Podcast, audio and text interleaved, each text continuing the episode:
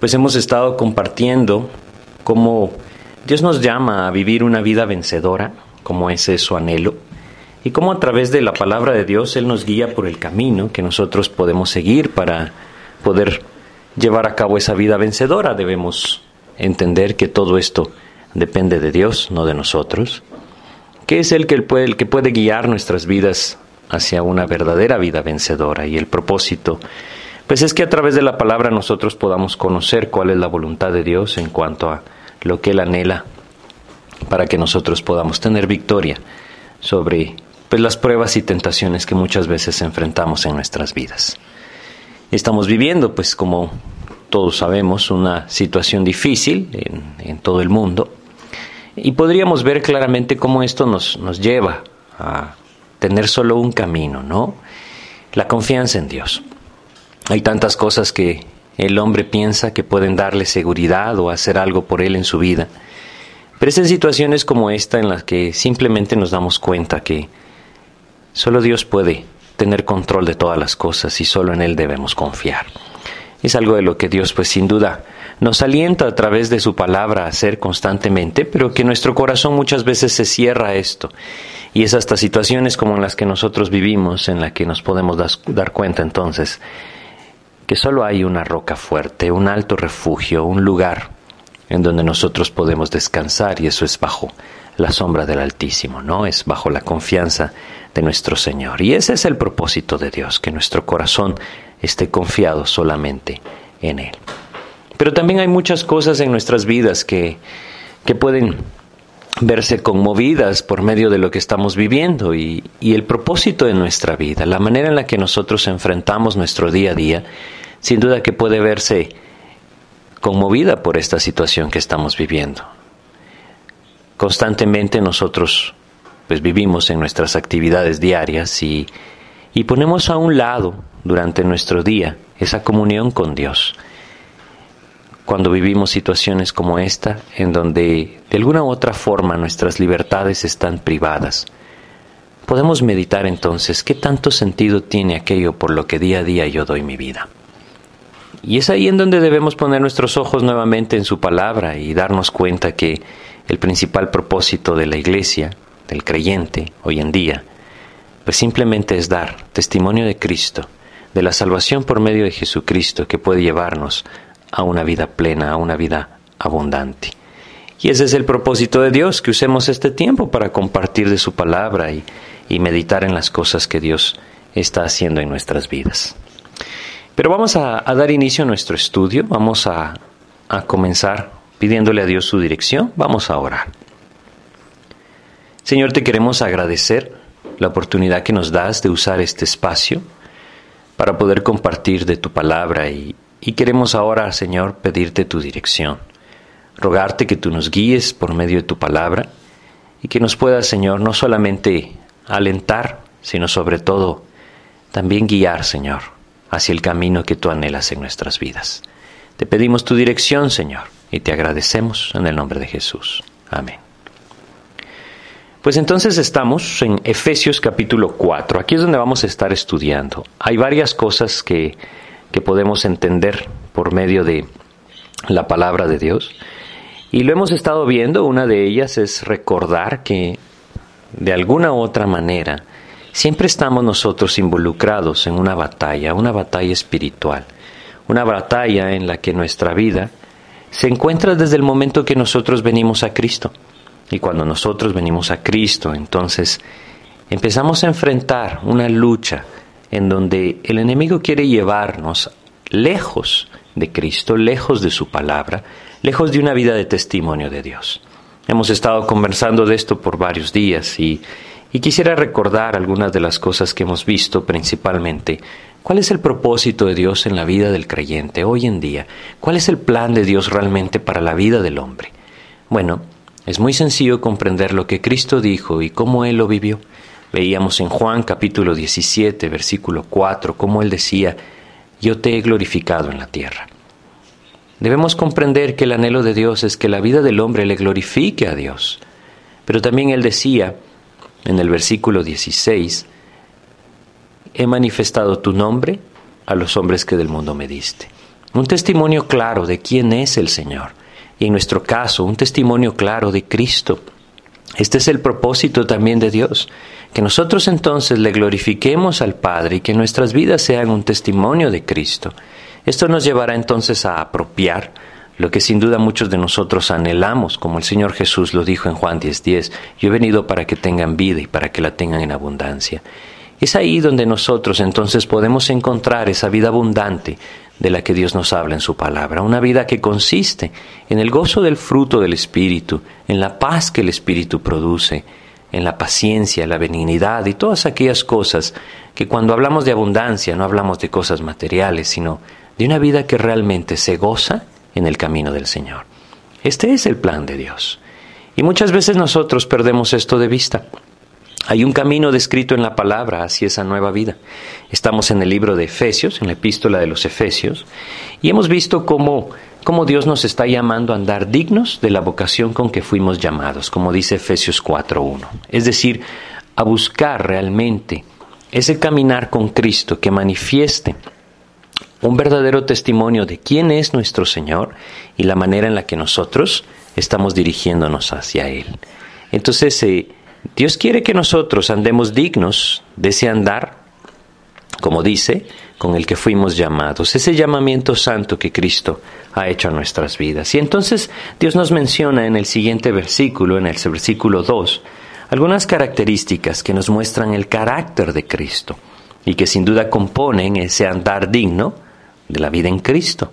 Dice Efesios capítulo 4 versículo 2, con toda humildad y mansedumbre, soportándoos con paciencia los unos a los otros en amor.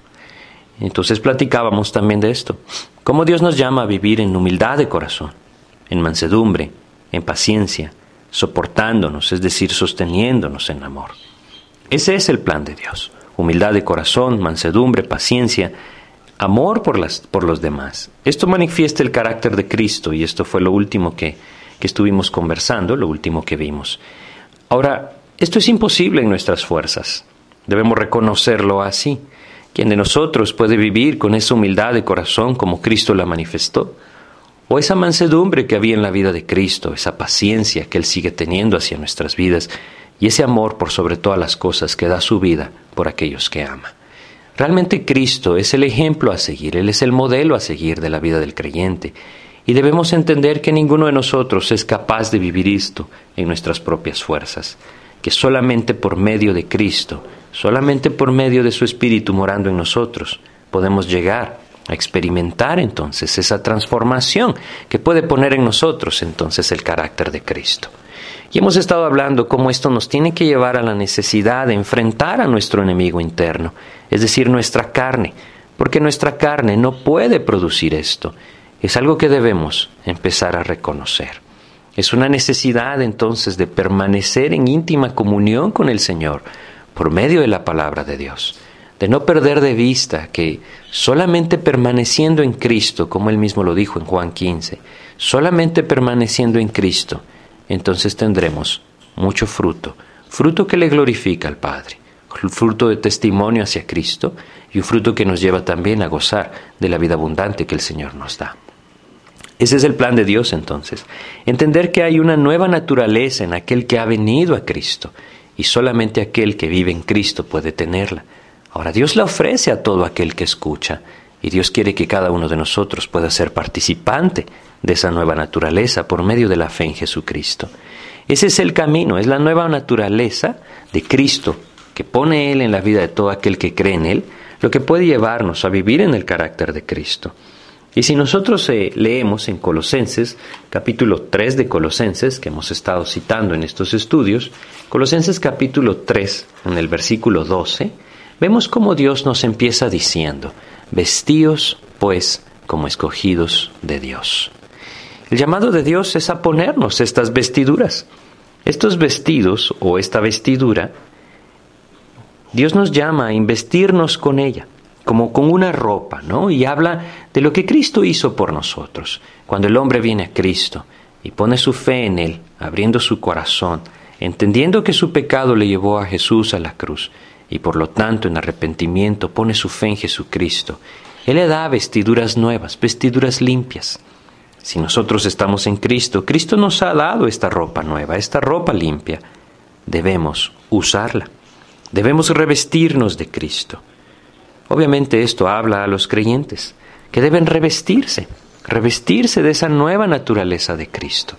Ahora, vamos a regresar a Efesios capítulo 4 y hoy vamos a empezar a estudiar desde el versículo 17. En el versículo 17 el apóstol Pablo retoma lo que dijo en los primeros tres versículos y entonces empieza a hablar de una nueva vida, de, esa vida del creyente como un nuevo hombre en Cristo. Y eso es lo que nosotros debemos prestar atención. El versículo 17 entonces de Efesios 4 inicia diciendo lo siguiente. Efesios 4, 17 dice, Esto pues digo y requiero en el Señor, que ya no andéis como los otros gentiles que andan en la vanidad de su mente. Vamos a empezar por partes en este versículo 17 y hoy vamos a, llegar hasta el 21. Nuevamente, esto pues digo y requiero en el Señor. Debemos entender lo que el apóstol Pablo está diciendo. Y empieza diciendo, esto pues digo. Ahora, esto que nosotros tenemos en, en nuestra Biblia, esto pues digo, es algo que hace referencia a lo que ya se dijo antes. Es decir, la palabra pues es una palabra que significa siendo esto así. Fue traducida pues, digo, en nuestras Biblias. Pero realmente es una palabra que significa siendo esto así. Es decir, Él está diciendo, por todo lo anterior, eso es lo que Él está diciendo. Y es aquí en donde debemos regresar un poco en la epístola de los Efesios y entender. Si nosotros hemos de llevar una nueva vida en Cristo, debemos entender la razón por la que Dios nos llama a llevar esa nueva vida por todo lo que él mismo ha expresado antes en esta misma epístola. Y yo quisiera recordar con ustedes algo. Es un mensaje de gracia, es un mensaje de salvación. En el capítulo 2, versículo 1, él dice, Y él os dio vida a vosotros cuando estabais muertos en vuestros delitos y pecados. Es decir, sin Cristo. Antes de que nosotros viniéramos a Cristo y encontráramos salvación en Él, estábamos muertos en nuestros delitos y pecados. Así se encuentra toda persona que no ha venido a los pies de Cristo, muertos en sus delitos y pecados. Debemos empezar por entender esto, por entender la condición en la que nos encontrábamos, lejos de Cristo. Esto es lo que puede llevar nuestras vidas a poner nuestros ojos en su gracia y anhelar vivir revestidos de esa nueva naturaleza de Él, entender lo perdidos que estábamos. En Efesios mismo, capítulo 1, versículos 6 y 7, Dios nos dice lo siguiente, para alabanza de la gloria de su gracia, con la cual nos hizo aceptos en el amado, en quien tenemos redención por su sangre, el perdón de pecados, según las riquezas de su gracia. Si bien nosotros estábamos muertos en nuestros delitos y pecados, Él derramó su gracia, como dice acá, para alabanza de la gloria de su gracia, con la cual nos hizo aceptos en el amado. El amado es Jesucristo, su Hijo amado, aquel en el que el Padre se complacía, en el que el Padre se complace. Y a través de Jesucristo, a través del amado, entonces Él nos permite, como dice Efesios 1.7, tener redención por su sangre, el perdón de nuestros pecados, según las riquezas de su gracia. Lo que el apóstol Pablo está diciendo cuando él menciona en Efesios 4:17, por todo lo anterior, o siendo esto así, o teniendo en cuenta todo lo que les he dicho, es porque él hace referencia a esto. La única manera en que nosotros podemos vivir con esa necesidad, con ese anhelo en nuestro corazón genuino de que el Espíritu tome control, revestirnos de esa nueva vida, es entender la condición en la que estábamos antes de Cristo y la razón por la que lo hizo, por gracia, un amor manifestado hacia nuestras vidas solamente, únicamente, por gracia, una salvación que se extiende a través de, Jesucristo, como dice el versículo 7, en quien tenemos redención por su sangre, el perdón de pecados, según las riquezas de su gracia. Cuando la gracia se manifiesta, toda justicia del hombre entonces es inservible. Si fuera útil, entonces Dios no hubiera requerido de gracia. Si nosotros vamos a Efesios capítulo 2 y leemos ahora versículos 4 y 5, Efesios 2, capítulo 2, versículos 4 y 5 dice, Pero Dios que es rico en misericordia, por su gran amor con que nos amó, aun estando nosotros muertos en pecados, nos dio vida juntamente con Cristo. Por gracia sois salvos. La razón por la cual nosotros debemos anhelar revestirnos de esa nueva naturaleza es porque debemos comprender que la gracia de Dios nos ha llevado a una posición completamente distinta.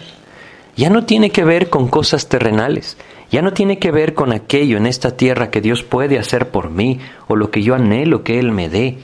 Tiene que ver con la posición que ahora yo tengo en Cristo. A través de Jesucristo, nosotros somos hechos hijos de Dios. Y eso es algo maravilloso, algo que ha puesto en nosotros una nueva naturaleza y que nos puede llevar, nos debe llevar a una vida distinta en el poder del Espíritu de Dios. Efesios capítulo 2, versículos 19 al 22 nos dice también lo siguiente. Así que ya no soy extranjeros ni advenedizos, sino conciudadanos de los santos y miembros de la familia de Dios. Esta es una razón por la cual nosotros debemos elevar nuestros ojos al cielo. Es un buen tiempo para hacer esto. Meditar en lo vano de la vida, en lo vano de las cosas terrenales, en lo vano de las cosas que el mundo me dice que vale la pena buscar, y entender que somos extranjeros, perdón, que ya no somos extranjeros ni advenedizos en cuanto a la ciudadanía de los hijos de Dios, que ahora tenemos una patria celestial, la cual debemos esperar que Cristo manifestará en su regreso. Ahora somos conciudadanos de los santos y miembros de la familia de Dios. Es por eso que dicen los versículos 20 hasta el 22, edificados sobre el fundamento de los apóstoles y profetas, siendo la principal piedra del ángulo Jesucristo mismo, en quien todo el edificio bien coordinado va creciendo para ser un templo santo en el Señor. Eso es lo que ahora somos.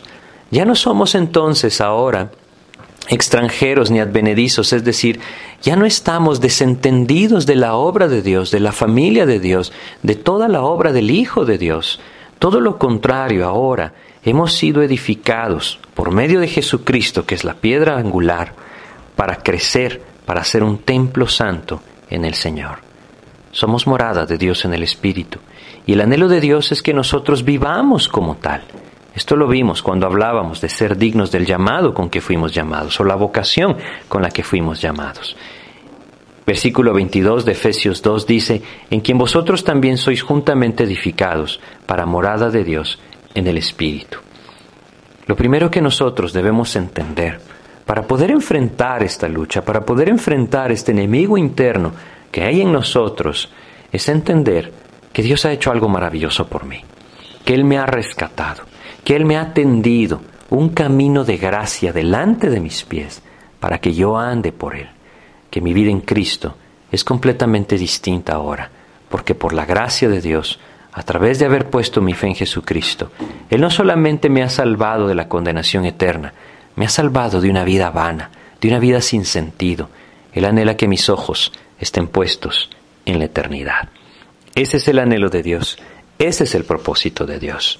Y nosotros debemos buscar entonces esto también en nuestras vidas. Nuevamente, como se los he dicho, es un buen tiempo para meditar en esto. Cuando regresamos a Efesios 4:17 seguimos leyendo, Esto pues digo y requiero en el Señor, que ya no andéis como los otros gentiles. Cuando nosotros entendemos que Cristo vino a dar su vida en la cruz para dar a nuestra vida una nueva naturaleza, la cual por medio de su Espíritu nos regenera, nos limpia, nos hace aptos para estar en la presencia de Dios, también debemos entender que nuestra vida pasada es pasada. Debemos darnos cuenta de esto, que nuestro camino debe ser distinto. Antes andábamos por el camino ancho. En Cristo hemos ingresado a un camino estrecho. Este es el ejemplo que el Señor Jesús puso y, quisiera recordarlo con ustedes en Mateo capítulo 7, versículos 13 y 14, en donde el Señor Jesús nos dice de una forma muy clara, Mateo capítulo 7, versículos 13 y 14, dice lo siguiente, Entrad por la puerta estrecha, porque ancha es la puerta y espacioso el camino que lleva a la perdición, y muchos son los que entran por ella, porque estrecha es la puerta y angosto el camino que lleva a la vida, y pocos son los que la hallan. Cuando nosotros venimos a Cristo, ingresamos por esa puerta estrecha Y ahora andamos por ese camino angosto, pero debemos comprenderlo, nuestro caminar no puede ser el mismo, que ya no andéis, dice, es el llamado de Dios a nuestras vidas, que entendamos que ahora somos nuevas criaturas, que debemos andar en un camino distinto. Aquí hay algo que, que debe brincar ante nuestros ojos, saben ustedes, porque el Señor Jesucristo condenaba grandemente la hipocresía. Nosotros debemos entender que es un camino angosto, porque no cabemos nosotros con todos nuestros pecados encima, porque no cabemos nosotros con todas las cosas terrenales y mundanas con las que nosotros queremos andar constantemente. Debemos despojarnos de todo esto, poner nuestros ojos en Cristo y empezar a caminar por medio de la palabra de Dios. El anhelo de Dios es este. Cuando el creyente tristemente empieza a vivir en hipocresía, estorba el camino de Cristo, estorba el caminar que Dios trae a aquellos que anhelan vivir para Él. Es por eso que nosotros debemos entenderlo. Es un camino estrecho, es un camino distinto, un camino que durante nuestra vida diaria probablemente nos llevará a que otros piensen de nosotros, quizá que estamos locos, quizá que vivimos por cosas sin sentido, imaginarias, pero debemos entender que así es como Dios lo dijo en su palabra. Nosotros leemos en 1 Corintios capítulo 1, versículos 23 y 24 lo siguiente. Pero nosotros predicamos a Cristo crucificado, para los judíos ciertamente tropezadero, y para los gentiles locura, mas para los llamados, así judeos como griegos, Cristo poder de Dios y sabiduría de Dios.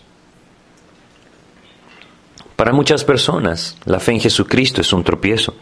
Para otras es una locura. Pero para aquellos que hemos venido a Cristo, hemos entrado por esta puerta estrecha y hemos empezado a andar por ese camino angosto, Cristo es poder de Dios, sabiduría de Dios. Es aquel que no solamente ha traído salvación, sino que en su gracia ha derramado su favor hacia la vida de sus hijos.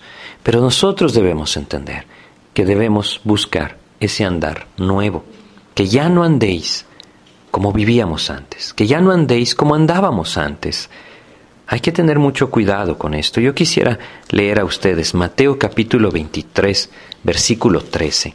En Mateo 23, 13, el Señor Jesucristo se dirige a aquellos hombres religiosos que no habían creído en Él, pero que pretendían buscar y vivir para Dios. Esta hipocresía hacía un estorbo para todos aquellos que realmente querían buscar al Señor. Mateo capítulo 23, versículo 13 dice, mas hay de vosotros, escribas y fariseos hipócritas, porque cerráis el reino de los cielos delante de los hombres, pues ni entráis vosotros, ni dejáis entrar a los que están entrando. El vivir en hipocresía produce esto terrible, esa religiosidad que cierra la puerta porque cierra el testimonio de Cristo. Debemos ser muy cuidadosos con esto y entender que el propósito de Dios es que glorifiquemos su nombre, es que demos testimonio de Cristo, pero esto debe empezar con una vida transformada, una vida moldeada por el Espíritu de Dios, ese carácter de Cristo manifestado en mí. Y este es un buen paso. Si hemos de revestirnos de Cristo, debemos empezar por esto, entender, mi vida pasada quedó atrás. Mi andar debe ser un andar nuevo. Debe ser palabras nuevas, actitudes nuevas, objetivos nuevos, propósitos nuevos, no los que yo busque o los que yo me proponga, sino los que Cristo, por medio de su palabra, traiga a mi vida. Ese es el plan, ese es el anhelo de Dios y lo que Dios nos está llamando a vivir en este pasaje. Efesios 4:17, nuevamente. Esto pues digo y requiero en el Señor, que ya no andéis como los otros gentiles que andan en la vanidad de su mente. Debemos entender entonces que cuando nosotros venimos a Cristo, nosotros morimos. Ahora Cristo vive en nosotros. Esa frase que muchas veces las personas usan es que yo así soy, o yo siempre he creído esto, o yo siempre he pensado así, o yo siempre he resuelto las cosas de esta manera, simplemente ya no tiene lugar en una nueva vida. Solo debemos reconocerlo y Cristo entonces nos puede transformar. Debemos recordar humildad de corazón. Yo debo despojarme de quien yo soy y empezar a apropiar esa nueva vida en Cristo por medio de la intimidad con el Señor. Luego sigue diciendo este versículo, testifico, dice él, o requiero en el Señor, es la misma palabra, que ya no andéis como los otros gentiles, en la vanidad de su mente. Esto nos amplía mucho más, nos, ayuda mucho más a entender a qué se refiere. Quisiera que nosotros leyéramos Primera de Pedro, capítulo 4 de Primera de Pedro, versículos 1 al 5, porque esto es a lo que Dios nos ha llamado. Primera de Pedro, capítulo 4, versículos 1 al 5, dice lo siguiente, puesto que Cristo ha padecido por nosotros en la carne, vosotros también armaos del mismo pensamiento, pues quien ha padecido en la carne terminó con el pecado, para no vivir el tiempo que resta en la carne, conforme a las concupiscencias de los hombres, sino conforme a la voluntad de Dios. Y luego dice el versículo 3, baste ya el tiempo pasado para haber hecho lo que agrada a los gentiles, andando en lascivias, en concupiscencias, embriagueces, orgías, disipación y abominables idolatrías. A esto les parece cosa extraña que vosotros no corráis con ellos en el mismo desenfreno de disolución y os ultrajan, pero ellos darán cuenta al que está preparado para juzgar a los vivos y a los muertos.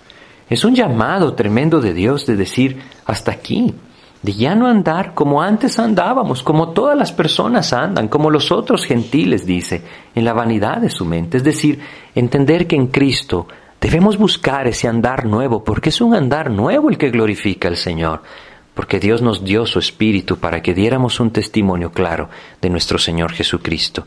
Y esto requiere nuevamente esa vida transformada que toma control, que nos lleva al camino del Señor, al carácter de Cristo a ser transformados en el poder de Dios. Baste ya el tiempo pasado para haber hecho lo que agrada a los gentiles. Hasta que nosotros como creyentes no reconozcamos esto, no buscaremos revestirnos, no buscaremos una nueva vida.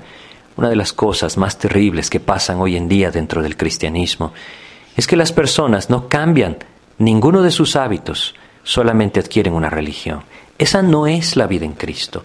Ir a la iglesia los domingos no es la vida en Cristo. ¿sí? Es decir, tener costumbres religiosas no es la vida en Cristo.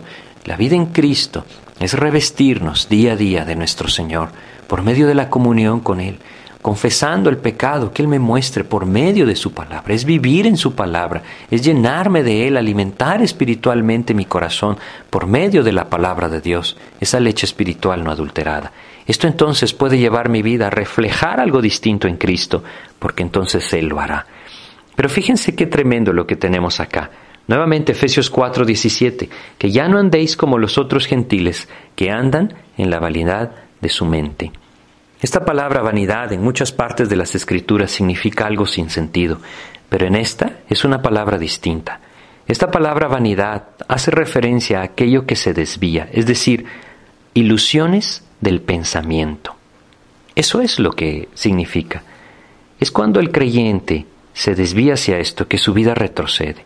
El gentil vive así, es decir, el incrédulo vive así, aquel que no conoce a Cristo vive así, y quizá alguno de los que me escucha está viviendo así. Dios nos llama a salir de esta vida, y por medio de Cristo es posible. Creen que hay satisfacción en el pecado, esa es la vanidad de su mente. Creer que lejos de Cristo se puede encontrar algo que satisface mi alma, que satisface mi corazón son ilusiones del pensamiento, cosas sin sentido. Saben ustedes, hoy vemos mucho esto, cada vez es más notorio esto. Hay gente que le encanta fantasear y juzgan las cosas de esta vida para luego entonces ver si reciben o no la palabra de Dios. Es decir, juzgan la palabra según sus ilusiones vanas cuando debería de ser al revés. Todo pensamiento debería estar juzgado en base a la palabra de Dios. Debemos ser muy cuidadosos con esto, porque el enemigo sin duda quiere llevarnos a desviar nuestra atención del testimonio de Cristo a través de muchas ilusiones vanas que hoy el mundo está tratando de poner en nuestra mente. Hay personas que les encanta hablar de conspiraciones, por ejemplo, y de tantas cosas que pareciera ser que Cristo no tiene control, que Dios dejó de ser soberano y que el hombre está determinando el destino de la propia humanidad. Eso no es así, nunca ha sido así. Dios sigue siendo soberano, Él sigue teniendo control y lo único que sucederá es lo que Dios ya dejó determinado en su palabra que suceda. Si queremos conocer la condición del mundo, no debemos dar rienda suelta a nuestras ilusiones, ni nuestras vanidades, ni nuestros pensamientos ilusorios. Debemos ir a la palabra de Dios. En ella podemos conocer el plan de Dios, no solamente para nuestra vida en la tierra, sino principalmente para una eternidad. Una eternidad que nos da la posibilidad en su gracia de pasarla al lado suyo. Este es el anhelo de Dios. Entonces debemos comprenderlo así. Él nos dice que ya no andéis como los otros gentiles, que andan en la vanidad de su mente. Dios nos llama a una vida distinta. Yo quisiera compartir con ustedes también dos pasajes en este punto. Vamos a ir a Primera de Corintios y vamos a leer en Primera de Corintios, en el capítulo 2 de Primera de Corintios, vamos a leer el versículo 14. Fíjense cómo dice acá. Primera de Corintios, capítulo 2, versículo 14, dice lo siguiente. Pero el hombre natural no percibe las cosas que son del Espíritu de Dios, porque para él son locura y no las puede entender, porque se han de discernir espiritualmente. Es precisamente por esto que el incrédulo vive en la vanidad de su mente, no comprende las cosas de Dios, y nadie las puede comprender hasta que se rinda a los pies de Jesucristo, hasta que le reconozca como su Salvador, poniendo su fe en Él. La, la mente natural, la mente carnal, nunca podrá vivir de otra manera, sino solamente en esas vanidades ilusorias, es decir, en ese pensamiento que cree que puede encontrar una satisfacción lejos de Cristo. Por eso es que Dios nos está llamando a venir a Él, a venir a sus pies si no lo hemos hecho, y a dar ese testimonio de Cristo si nosotros ya le conocemos. El propósito de Dios es este, Quisiera también recordarles un pasaje que se encuentra en Jeremías capítulo 9, versículos 23 y 24, porque el mundo se jacta de su propia sabiduría, se jacta de lo que tiene, y simplemente esto no tiene sentido. Cuidado, no debemos dejar que esto nos atrape ya en nuestra vida en Cristo. Como creyentes nuestros ojos deben estar puestos en un lugar distinto, ya no andar como los otros gentiles que viven en la vanidad de su mente, como lo leímos en Primera de Pedro, dando rienda suelta a las cosas que este mundo nos dicen que pueden satisfacer nuestro corazón, pero que solo nos atraparán en una vida terrible de pecado. Jeremías capítulo 9 versículos 23 y 24 dice, Así dijo Jehová, no se alabe el sabio en su sabiduría, ni en su valentía se alabe el valiente, ni el rico se alabe en sus riquezas, mas alabes en esto el que se hubiere de alabar, en entenderme y conocerme, que yo soy Jehová, que hago misericordia juicio y justicia en la tierra, porque estas cosas quiero, dice Jehová. El mundo se alaba de cosas sin sentido, de su sabiduría sin sentido y de las riquezas que no son, no tienen sentido, que son terrenales, son vanas, que aquí se quedan. Dios nos llama a gozarnos en el temor de Dios, a buscar ese temor de Dios por medio de la intimidad con Él, por medio de Jesucristo, a buscar su palabra, que esto lleve nuestras vidas entonces a un caminar distinto y a no andar como los otros gentiles que viven en la vanidad de su mente. No nos dejemos entonces atrapar por esa vanidad que el mundo vive, por esos pensamientos ilusorios, poniendo nuestro esfuerzo y todo nuestro objetivo en cosas que no tienen peso eterno, sin sentido por completo. Debemos entender que hay una eternidad por delante. Situaciones como las que vivimos creo que nos pueden ayudar a comprender lo vano que es este mundo cuando no ponemos nuestros ojos en la eternidad. Dios quiere llevarnos entonces a vivir confiando en Él, en el temor de Dios, no en esas vanidades ilusorias que el gentil, que el incrédulo vive. Si nosotros continuamos en Efesios 4, 18, también leemos lo siguiente. Vamos a leer el 17 y 18 para irlo comprendiendo. Dice lo siguiente. Esto pues digo y requiero en el Señor, que ya no andéis como los otros gentiles, que andan en la vanidad de su mente, entonces es un llamado a una vida nueva, una vida distinta. Luego dice el 18, teniendo el entendimiento entenebrecido, ajenos de la vida de Dios por la ignorancia que en ellos hay, por la dureza de su corazón. Dice el 18 entonces, empieza diciendo, teniendo el entendimiento entenebrecido, es decir, cubierto por tinieblas, ajenos a lo que realmente viene de Dios, ajenos a aquello que realmente procede de Dios. Ese entendimiento entenebrecido tristemente está llevando a muchas personas a la idolatría, a buscar los dioses ajenos, a los que no son dioses. los está llevando por un camino equivocado. Hoy nosotros debemos ser muy claros y muy cuidadosos en esto. Si nosotros vamos a Gálatas, capítulo 4 de Gálatas, y leemos acá el versículo 8, fíjense cómo Dios nos dice con esto. Gálatas, capítulo 4, versículo 8 dice, Ciertamente en otro tiempo, no conociendo a Dios, servíais a los que por naturaleza no son dioses. Cuando nosotros no habíamos conocido a Cristo, nosotros vivíamos así. En otro tiempo, no conociendo a Dios, servíais a los que por naturaleza no son dioses. Muchas personas están viviendo hoy así, sirviendo a los que por naturaleza no son dioses. ¿A qué se refiere esto? Quisiera compartir uno de tantos pasajes tan claros que nosotros encontramos en las Escrituras, Salmos, capítulo 115 de Salmos, y quisiera leerles los versículos 4 al 8. Salmos 115, versículos 4 al 8 dice, los ídolos de ellos son plata y oro, obra de manos de hombres. Tienen boca, mas no hablan. Tienen ojos, mas no ven. Orejas tienen, mas no oyen. Tienen narices, mas no huelen. Manos tienen, mas no palpan.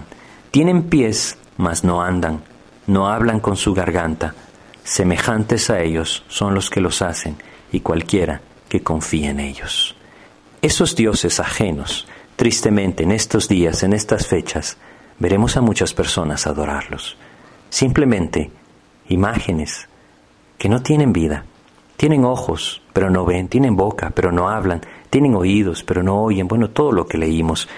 Como nuevamente dice, quisiera volverles a leer Gálatas 4, versículo 8, donde ya leímos. Nuevamente dice lo siguiente, Gálatas 4, 8.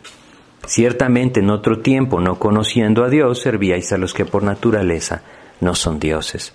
Debemos ser muy cuidadosos con esto y entender que ese entenebrecimiento del entendimiento que vive el incrédulo lo lleva a adorar aquellas cosas que no son dioses.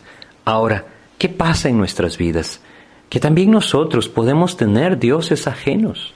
Es por eso que nosotros debemos buscar esa luz día a día en Cristo. Este entenebrecimiento, como dice acá, del entendimiento o entendimiento entenebrecido, no nos permite que nosotros veamos con claridad la luz. Por eso necesitábamos venir a Cristo. Y Dios anhela entonces abrir un camino distinto a aquel que ahora está en Cristo para vivir con luz, luz en su vida. Pero no solamente se trata de dioses ajenos como los que leímos en el Salmo 115, también ese entendimiento entenebrecido ha llevado al mundo a cambiar las cosas que son buenas y llamarlas malas, y las malas llamarlas buenas, lo que desde hace mucho tiempo se ha llegado a conocer como una nueva moralidad, que no es otra cosa más que ya no existe la moralidad. Es decir, vivimos en un tiempo así, en un tiempo en donde las cosas ya no se determinan por lo que realmente son, sino por lo que las personas dicen que son o lo que las personas quieren ser. Un ejemplo muy claro de esto es tantas corrientes que vemos hoy en día, tristemente, que nos dicen que el género de las personas no lo determina el sexo con el que nacieron, sino la percepción que tienen de ellos mismos. No hay cosa más llena de obscuridad que esto. Y así es como el mundo está viviendo, así es como ese entendimiento entenebrecido está guiando las cosas, y cada vez lo veremos crecer más. Es por eso que debemos ser tan cuidadosos con aquellas cosas que permitimos que penetren en nuestra mente y nuestro corazón. Ya no andemos como los otros gentiles que viven en la vanidad de su mente, teniendo el entendimiento entenebrecido. Colosenses capítulo 1, versículo 21 nos dice lo siguiente, y a vosotros también que erais en otro tiempo extraños y enemigos en vuestra mente, haciendo malas obras, ahora os ha reconciliado. Antes de Cristo nosotros también vivíamos así, con ese entendimiento entenebrecido, como dice acá, extraños y enemigos en vuestra mente, haciendo malas obras. Así es como nosotros vivíamos lejos de Cristo. Ahora Él nos está llamando a un nuevo andar en Cristo.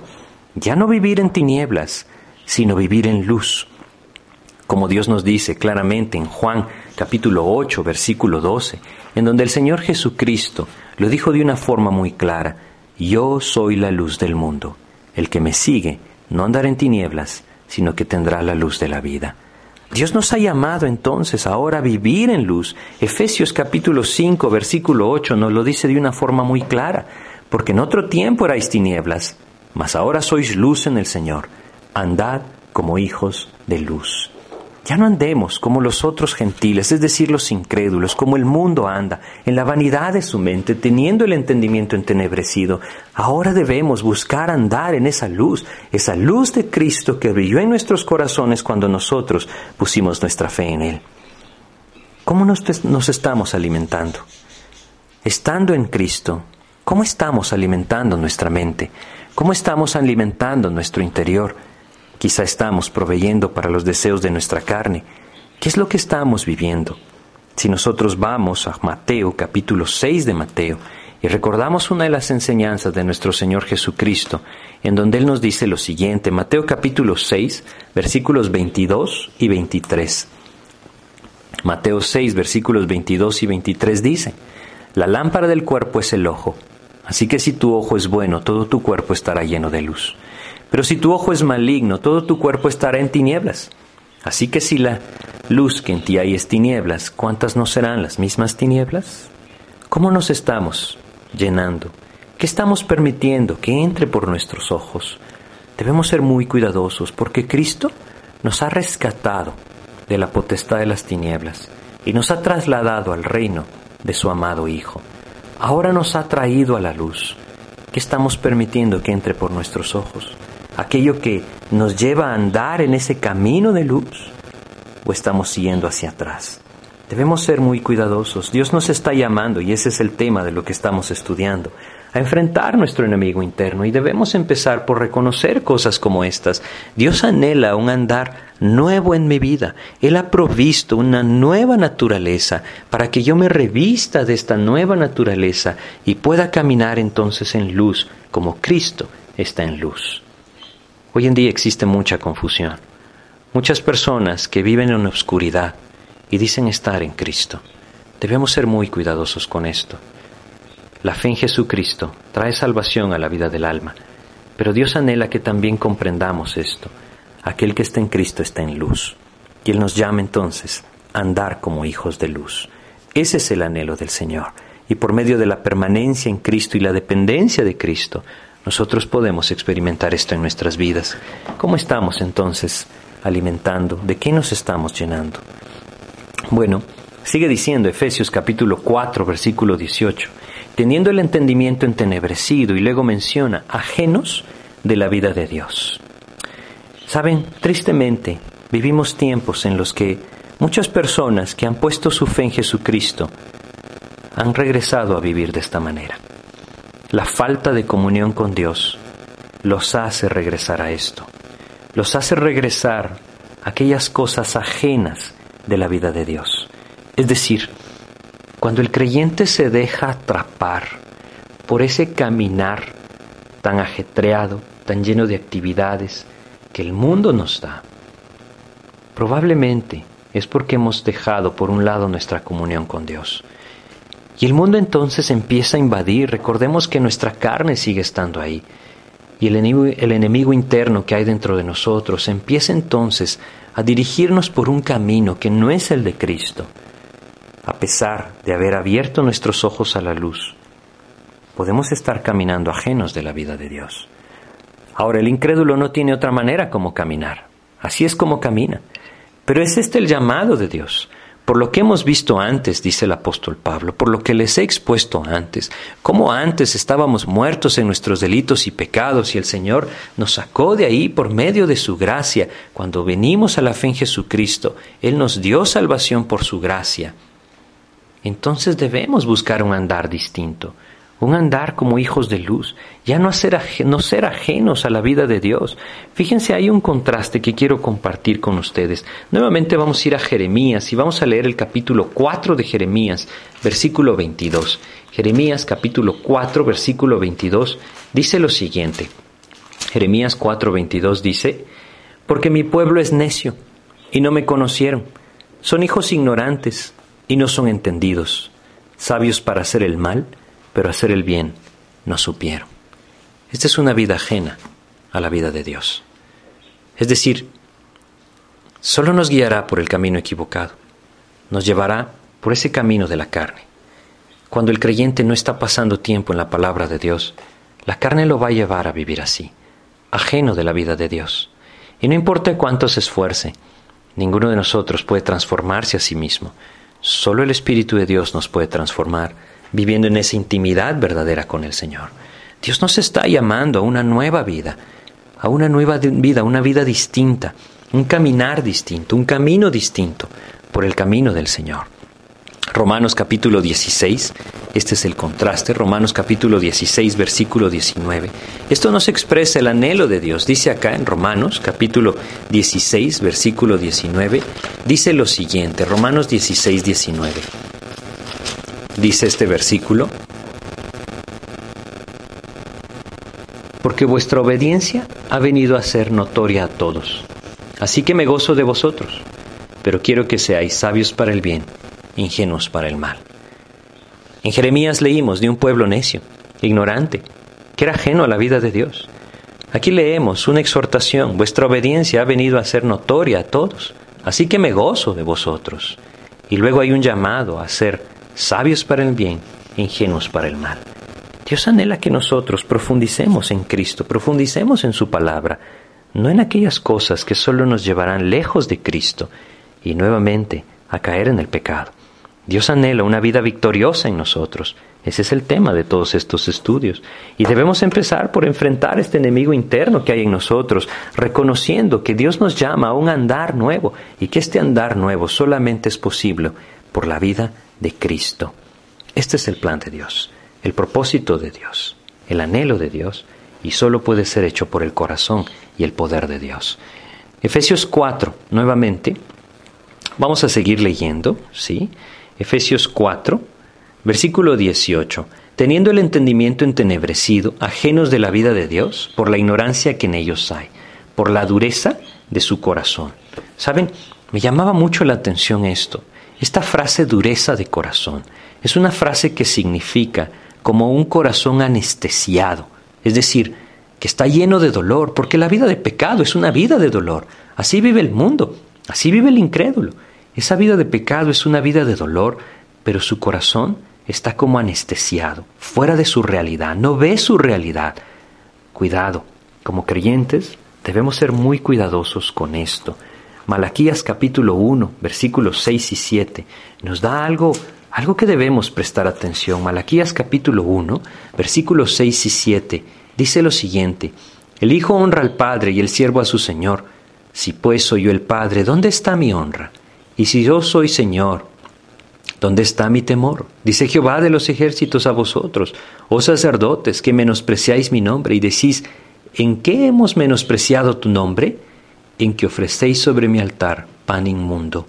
Y dijisteis, ¿en qué te hemos deshonrado?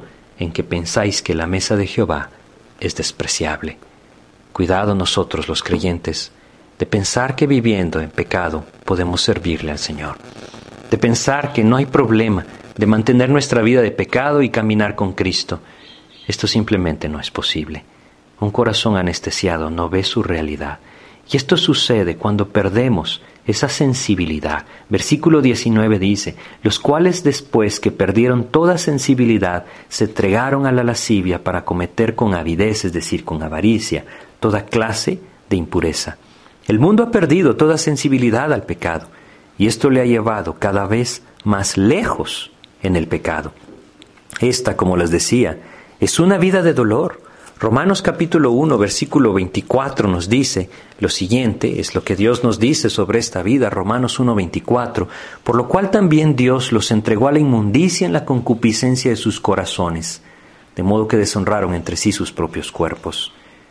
Así puede llegar el incrédulo a vivir claramente un pecador abandonado. Como creyentes debemos ser muy cuidadosos, porque la hipocresía cauteriza la conciencia. Nosotros hemos sido rescatados por Cristo, si es que estamos en la fe en Jesucristo, pero debemos ser cuidadosos porque la hipocresía cauteriza la conciencia.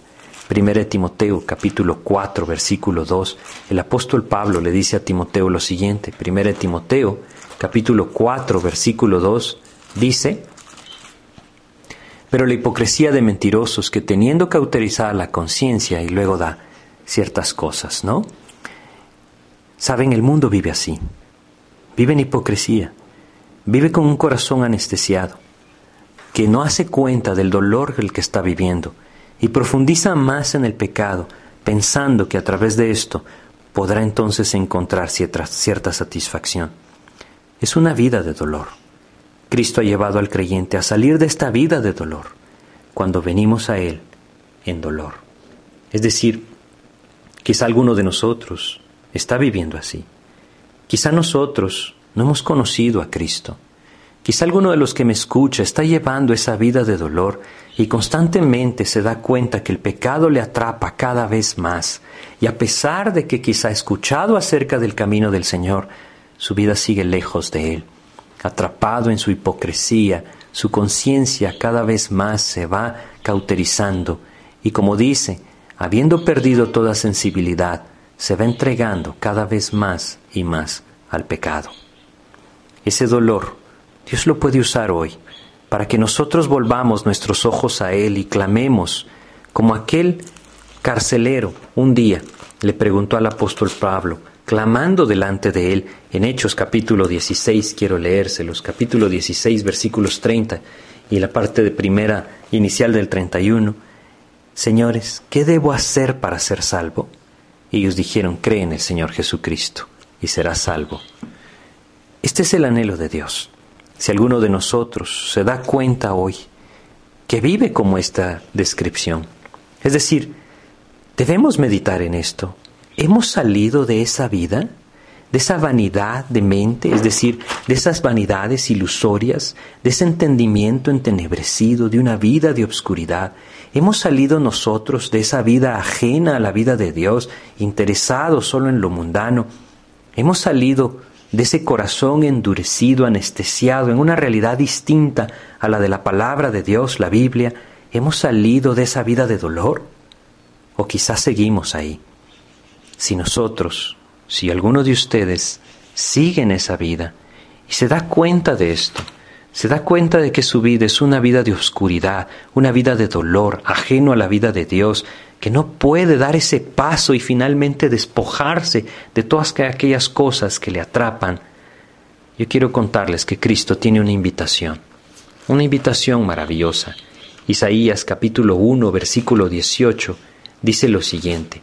Isaías 1.18 dice, Venid luego, dice Jehová, y estemos a cuenta.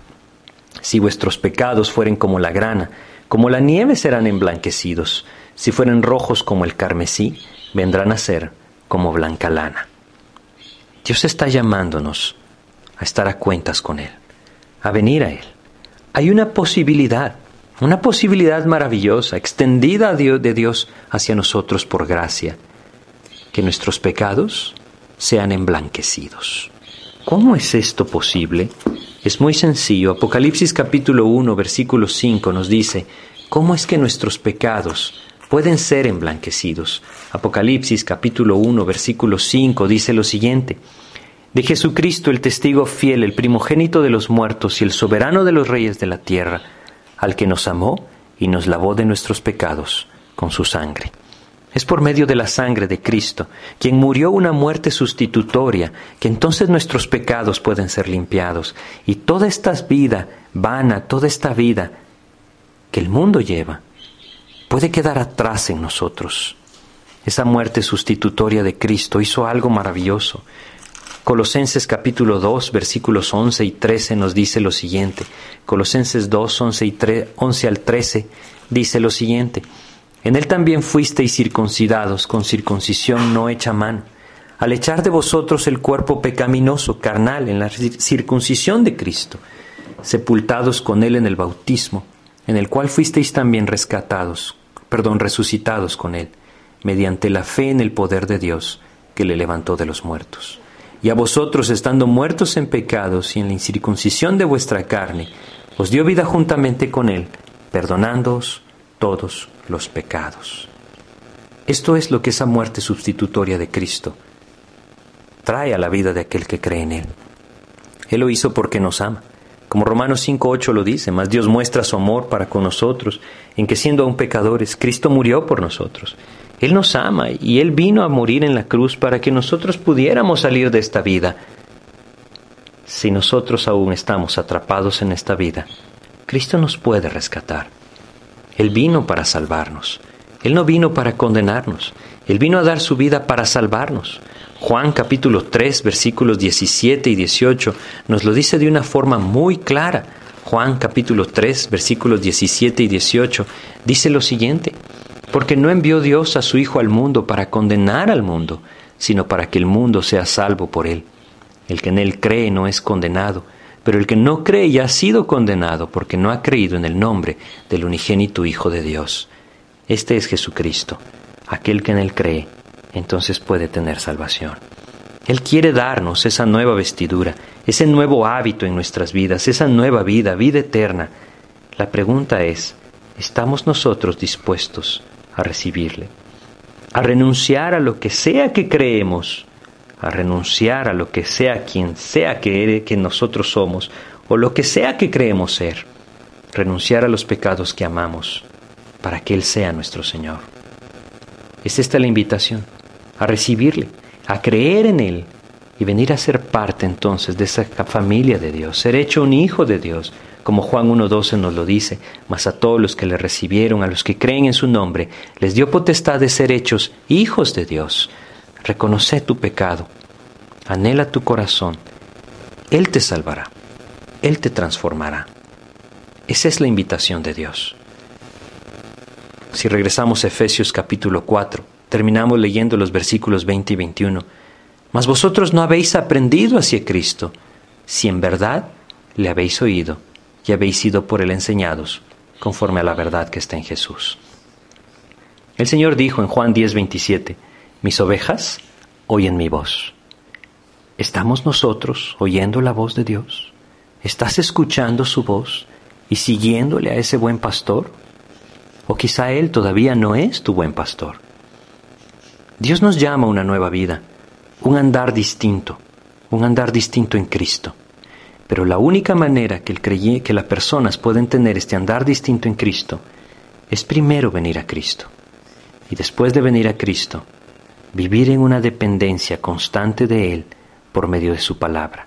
Es reconocer, iniciar por esto, iniciar por reconocer que Él anhela una vida distinta, que por eso vino a morir en la cruz, para que seamos rescatados de esa vida vana y que nuestro andar sea distinto, que ya no andemos, este es lo que Dios anhela, que ya no andemos en la vanidad de nuestra mente, que ya no andemos con el entendimiento entenebrecido, que ya no seamos ajenos a la vida de Dios, que nuestro corazón ya no se endurezca, ya no esté anestesiado, que abramos nuestros ojos a una realidad distinta el camino de Cristo, un andar distinto hacia la vida eterna.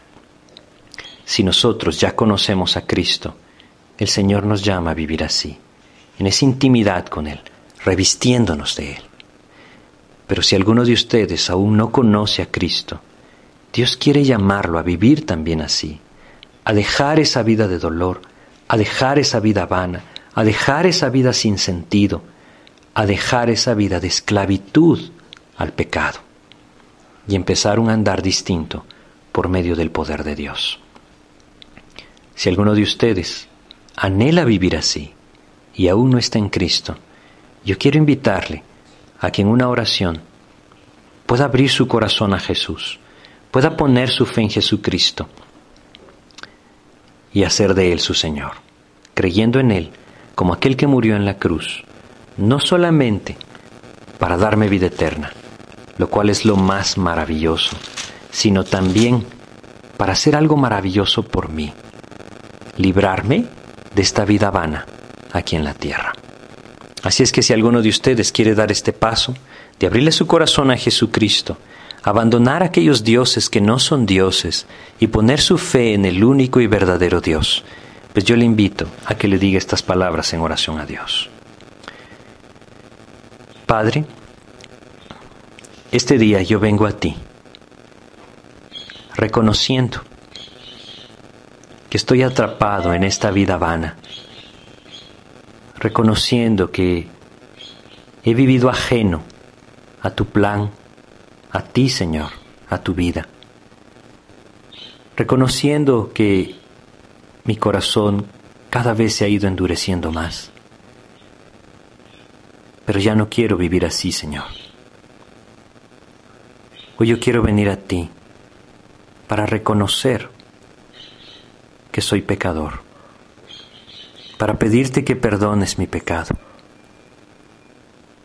para poner mi fe en ti como mi Señor y Salvador.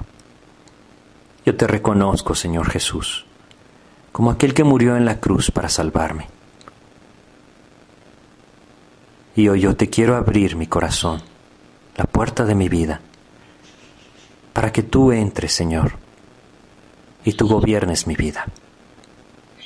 Yo te entrego, Señor, lo que hay en mí, para que tú vivas mi vida, Señor. Pongo mi fe en ti y te recibo como mi Salvador, creyendo en lo que tú dices en tu palabra. Te pido que me salves y te pido que me des esta nueva vida de la que me hablas en tu palabra. Todo esto te lo agradezco en el nombre de Jesús. Amén. Pues Dios nos llama a este nuevo andar en Cristo. Si ustedes están en Cristo ahora, si alguno de ustedes tomó esa decisión o ya la había tomado antes, debemos reconocer esto. Él nos llama a ya no andar como antes andábamos. Toda la vida del creyente debe ser una vida nueva, en el poder de Dios. Y debemos aprender a meditar en esto. ¿Seguimos hablando igual? ¿Seguimos viendo las mismas cosas? ¿Seguimos participando de las mismas actividades? ¿Seguimos frecuentando los mismos lugares? ¿Seguimos buscando los mismos deleites? ¿Seguimos buscando los mismos deseos de nuestros ojos y de nuestra carne? Entonces debemos preguntarnos, ¿realmente está la luz de Cristo en nosotros? Porque Él quiere un andar nuevo. Debemos buscar ese andar nuevo del lado de Cristo, de la mano de Cristo, vivir en su palabra y pedirle que sea Él el que me transforma, viviendo en una verdadera y profunda intimidad con Él, en comunión con Él. Si Dios nos permite, en nuestro próximo estudio avanzaremos un poco en Efesios 4 y veremos los siguientes versículos, cómo Dios nos llama a despojarnos de nuestra pasada manera de vivir. Que Dios les bendiga. Muchas gracias.